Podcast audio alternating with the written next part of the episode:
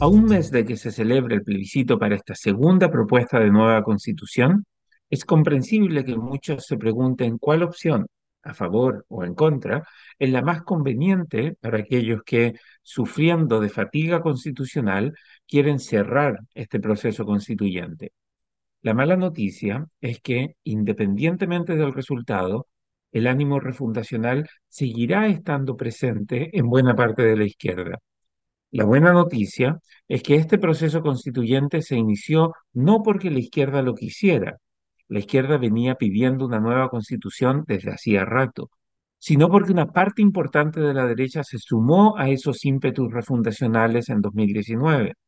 Como una mayoría del electorado quiere ahora poner fin a la incertidumbre constitucional de estos cuatro años, bastará que la derecha no vuelva a sumarse a la demanda de la izquierda para evitar que el país vuelva a caer en este autodestructivo equilibrio de refundacional constituyente.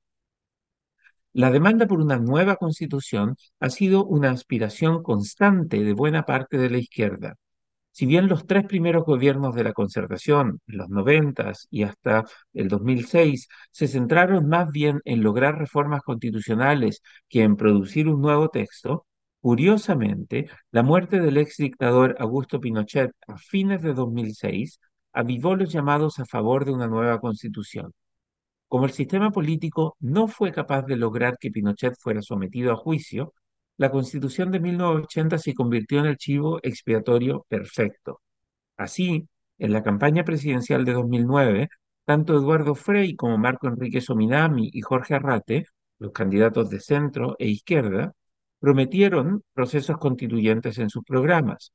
En los tres casos, las promesas parecían más encaminadas a redactar textos similares a la constitución vigente, pero emanados en democracia.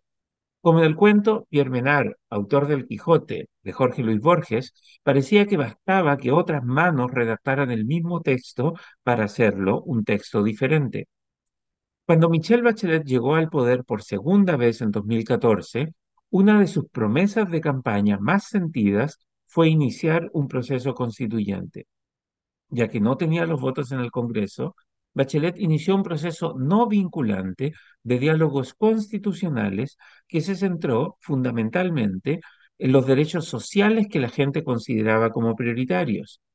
Aunque las constituciones son más bien debates sobre la sala de máquinas de la democracia, el énfasis de Bachelet llevó a mucha gente a creer que la red de protección social se podía fortalecer redactando un nuevo texto constitucional y no con más crecimiento económico y mejores políticas públicas, como realmente se logra más inclusión social. Irresponsablemente, Bachelet presentó un proyecto de ley con el texto de una nueva constitución pocos días antes de dejar su gobierno.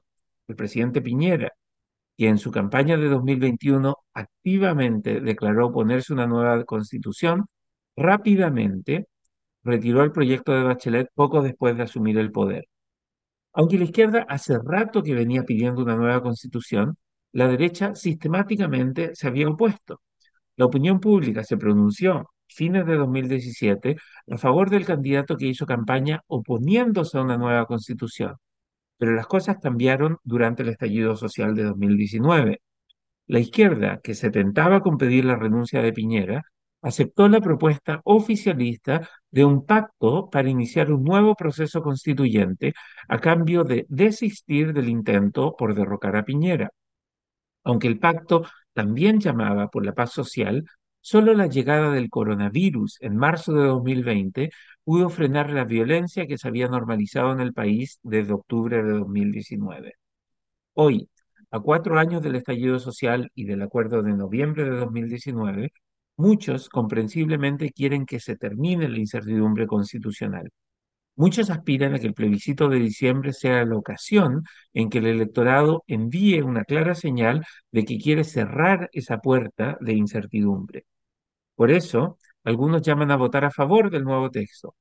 Pero si se promulga una nueva constitución, el Congreso deberá legislar decenas de leyes habilitantes que además harán engordar la burocracia estatal, que nos tendrán casi por una década en modo constitucional.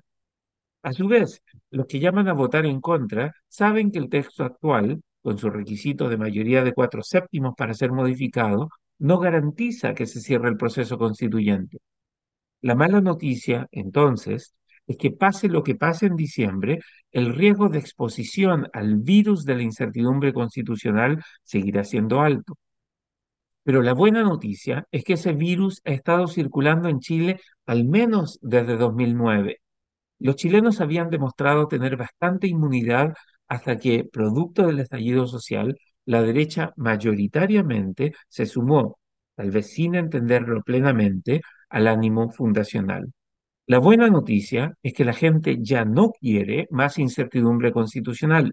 Por eso, si la derecha reconoce que fue un error aceptar la premisa de la izquierda de que la constitución es la responsable de todos los males que hay en el país, el país podrá mantenerse inmune al virus fundacional que, pase lo que pase en diciembre, seguirá presente en la izquierda chilena.